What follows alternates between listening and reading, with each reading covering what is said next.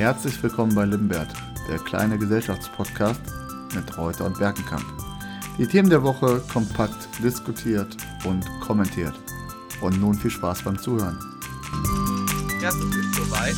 Tatsächlich, äh, wir gehen an den Start und sind das erste Mal on air mit unserem wunderbaren Podcast Limbert. Unser äh, Podcast wird sich mit drei Kategorien auseinandersetzen. Die erste Kategorie lautet der Pod der Woche.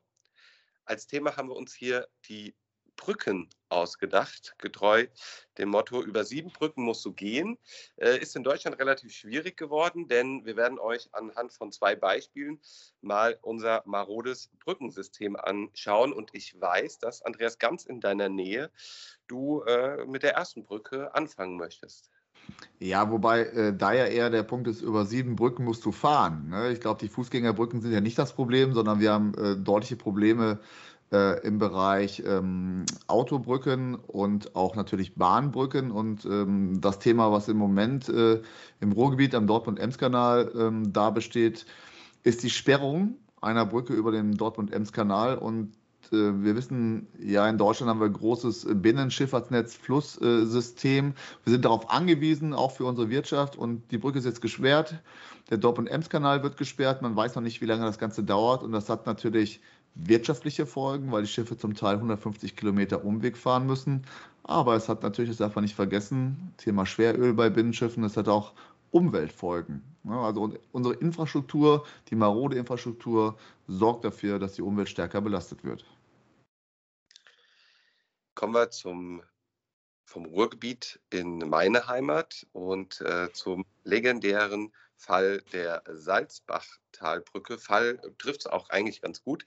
Die Salzbachtalbrücke ist äh, letztes Jahr gesprengt worden und hier äh, ja, ein paar lustige äh, Fakten zur Salzbachtalbrücke. Salzbachtalbrücke 1963 erbaut. Ähm, das jugendliche Alter lässt darauf schließen, dass sie äh, dann doch die besten Zeiten hinter sich hatte.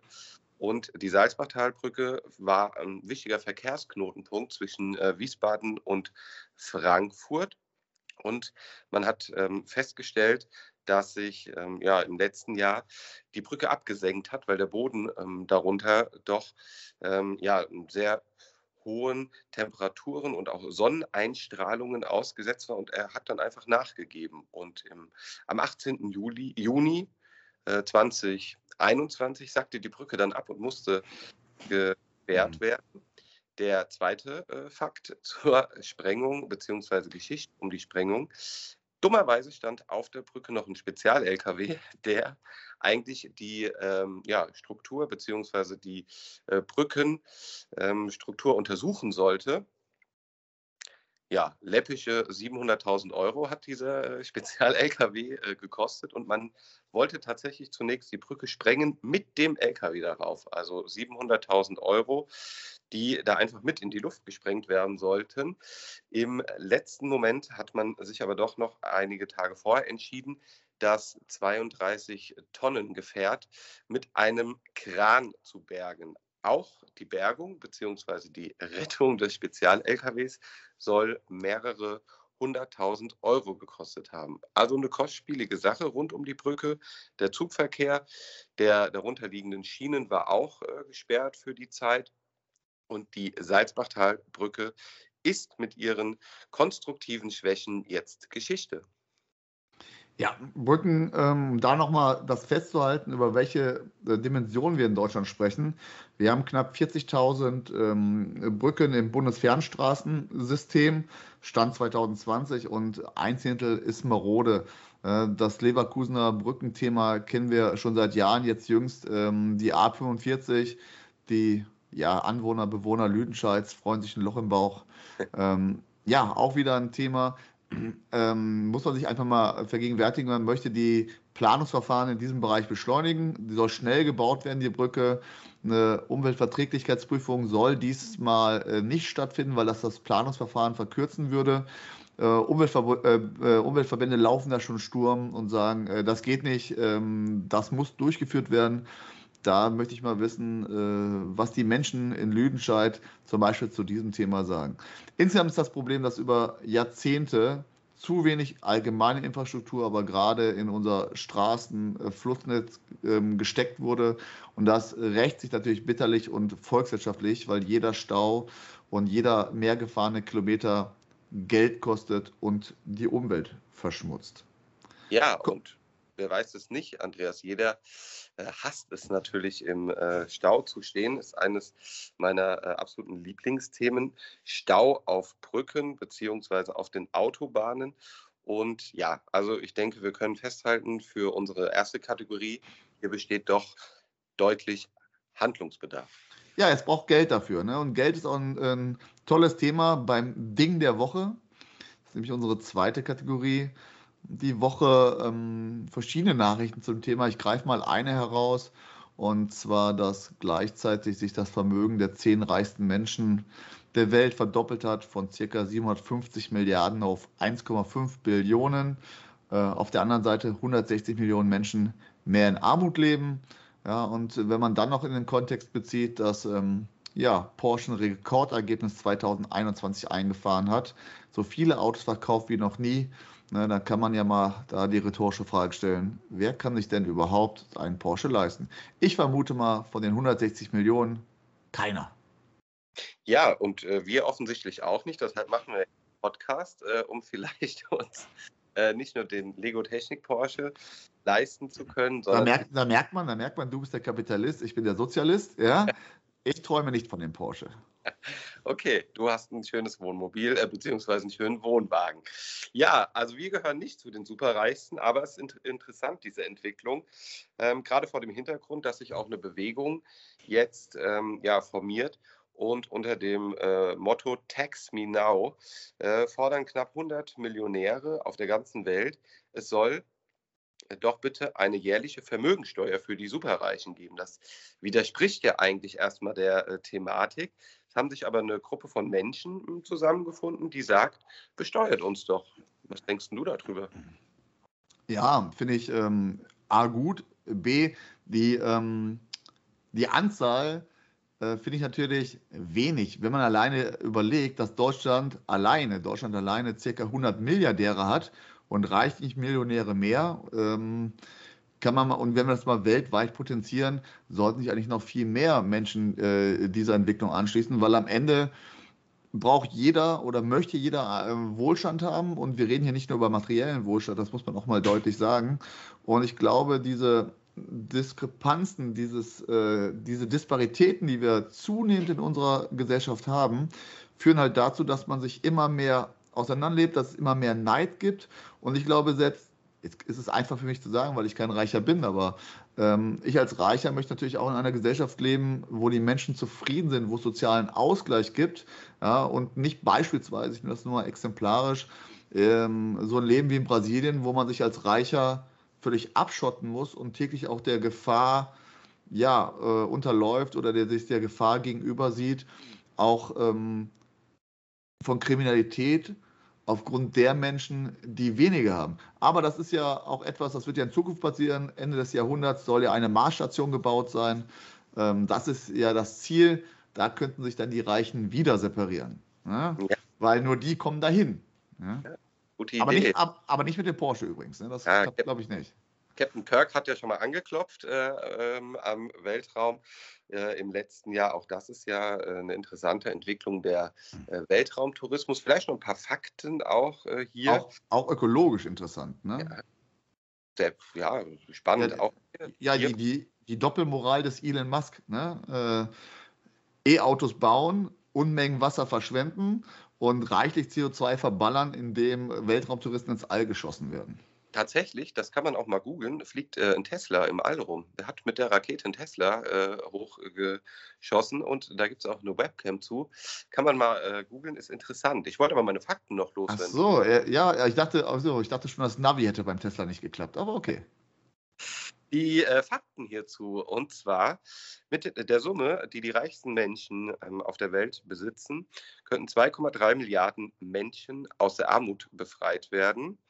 Und vielleicht auch ein ganz aktuelles Thema, man könnte ähm, für die Gesundheitsversorgung äh, für 3,6 Milliarden Menschen in armen Ländern Impfstoff äh, bereitstellen. So äh, sprechen wir wieder über ein Verteilungsproblem, das wir nicht nur im Vermögen haben, sondern auch in anderen Bereichen. Die äh, Dimensionen sind aber doch sehr gewaltig. Ja, da erinnere ich mich mal äh, auch an den Kabarettisten Sebastian Puffpaff, der das mal aufgegriffen hat. Ich glaube, mit Rechercheergebnissen aus der SZ, wo dann auch gesagt wurde, es geht gar nicht ums Wegnehmen, aber wenn alle, rein hypothetisch, ist ja ein schönes Gedankenspiel, wenn die reichsten Menschen der Welt, also die, die wirklich richtig Geld haben, wenn die das, all ihr Geld, über eine Milliarde Dollar, wenn die das nicht per Steuern abgeben müssen, sondern einfach nur ausgeben müssten, ins mhm. System zurückfließen lassen müssten, dann könnte die Armut auf der Welt komplett ausgerottet werden. Na, das, da teile ich seine Auffassung, eine ziemlich verrückte Idee. Ja, auf jeden Fall. Puffhaff war krank die Woche. Äh, Elton hat, äh, glaube ich, äh, TV Total moderiert. Und äh, Kai Flaume blamieren oder kassieren. Ah, okay. Ja. Kommen wir zum dritten und letzten Thema in der Kategorie Griff ins Klo. Und da mussten wir eigentlich gar nicht lange suchen. Äh, das Thema lag auf der Hand. Wir reden heute über Alexander Boris de Pfeffel Johnson, so ist tatsächlich sein äh, voller Name, ist, äh, ja, wer kennt ihn nicht, der aktuelle Premierminister von Großbritannien. Und wir sprechen über die Partygate-Affäre. Andreas, was kannst du uns zum Partygate sagen? Ja, wieder so ein inflationärer Begriff, ne? Ja, ähm, ja, was hat Boris Johnson gemacht? Ne? Trotz äh, Corona-Auflagen äh, und Lockdown hat er natürlich ohne Maske gefeiert. Aber ist ja auch nicht anders zu erwarten von so einem Typen. Ne? Der äh, notorischer Lügner. Dagegen ist Donald Trump ein Waisenknabe. Ja? Oh, oh. Boris, Boris, Johnson, äh, ne? kaum zu glauben, dass er mal Journalist gewesen ist, oder eigentlich immer noch ist, wenn man so will. Äh, früher EU-Korrespondent äh, für, ähm, äh, für, für Großbritannien in Brüssel. Und ja, die Karriere ist durchzogen von Lügen, Lügen, Lügen. Der Brexit ist durchzogen von Lügen. So langsam merkt es die britische Bevölkerung ja auch. Ne? Da ist der eine oder andere halt ein bisschen langsamer auf der Insel.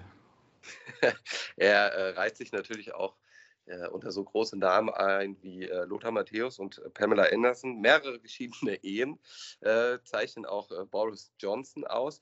Verrückte Idee, die ich in der Ta Tagesschau gelesen habe. Die äh, BBC hat über den Skandal der Partys während der Covid-Zeit im Regierungssitz ja, zuerst berichtet.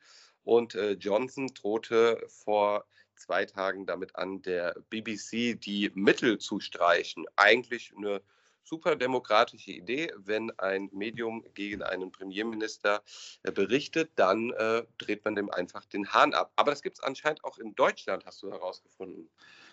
Ja, jüngst, ja, ne, die ja, die CDU in Sachsen-Anhalt ne, fordert ja die ARD ähm, abzuschaffen in Zukunft. Ne? Und das hat auch nochmal der parlamentarische Geschäftsführer der CDU-Landtagsfraktion in Magdeburg, Markus Kunze, verdeutlicht. Und äh, sagte, es ist, ein, es ist ein spektakuläres Fernziel, allein diese Formulierung. Ähm, ja, und da ist es ähnlich, das, äh, was man nicht hören möchte, das soll äh, möglichst dann auch ausgeschaltet werden. Und ähm, dann sollte als einziger Sender noch der ZDF übrig bleiben. Und ja, das ist halt, ähm, äh, wie habe ich in einem Kommentar gelesen, ist so ein kindlicher Impuls. All das, was eigentlich passt, soll verbietet, äh, soll ver verbietet, verboten, verhindert oder bestraft werden. Ähm, ja, ist natürlich äh, völlig dysfunktional in der Demokratie. Und ähm, stattdessen sollte man sich vielleicht überlegen, bessere Politik zu machen. Meine Frage wäre, da halbiert sich dann auch meine GEZ-Gebühr? das ist eine berechtigte Frage. Äh, die wird wahrscheinlich bleiben und äh, das wird dann für andere Zwecke eingesetzt wahrscheinlich. Ne? Ja. Keine, keine Ahnung. Ja. Soli. Soli. äh, ja, ziemlich verrückt. Ich muss da deutlich zu sagen, ähm, auch bei dieser ganzen Diskussion, weil du es angesprochen hast, um das Thema GEZ-Gebühren, ähm, man sollte froh sein, dass wir öffentlich-rechtliche Sender haben, denn man muss ja einfach das System verstehen. Und zwar mit diesen Geldern, die dort gezahlt werden, sollen sie ein differenziertes Angebot liefern. Und das besteht zum Beispiel auch darin, in ähm, ja, politischen Magazinen, die dort gemacht werden und die investigativ und journalistisch unabhängig oder unabhängig von Lobbyisten noch hantieren oder agieren können, weil sie halt durch die GZ-Gebühren äh, bezahlt werden. Das sieht ja bei privaten Sendern völlig aus, äh, anders aus. Da ist ja nichts mit öffentlicher Finanzierung, das ist ausschließlich private Finanzierung, wo natürlich auch private Interessen dahinter hängen. Das ist ja immer so, ne? wie beispielsweise die Bertelsmann Stiftung. Ne? Das sind ausschließlich private Interessen wo die Bevölkerung natürlich in eine bestimmte Richtung geleitet werden soll. Ja, von Partygate über Saufkultur in der Downing Street äh, hin zu unseren GEZ-Gebühren. Getreu unserem Motto sind wir tatsächlich schon am äh, Ende der Sendung. Und wie hast du es so schön im Intro gesagt, äh, bleibt kritisch und wachsam. Ich möchte mich bedanken, Andreas, für den äh, wunderbaren Austausch. Wünsche euch eine super Woche und freue mich schon auf unseren zweiten äh, Podcast, der dann nächste Woche äh, erscheinen wird. Auch von mir ein schönes Wochenende, einen guten Wochenstart. Bleibt gesund. Ciao. Wir bedanken uns für die Musik im Intro bei Ronald K. Mehr Musik auch für deine Projekte findest du unter ronaldk.de. Das war Limbert, Folge 1. Wir sind Michael Reuter und Andreas Bergenkamp. Wir danken euch für eure Aufmerksamkeit und wir hoffen, dass ihr nächste Woche wieder zuhört und uns natürlich weiterempfehlt. Bleibt informiert und kritisch.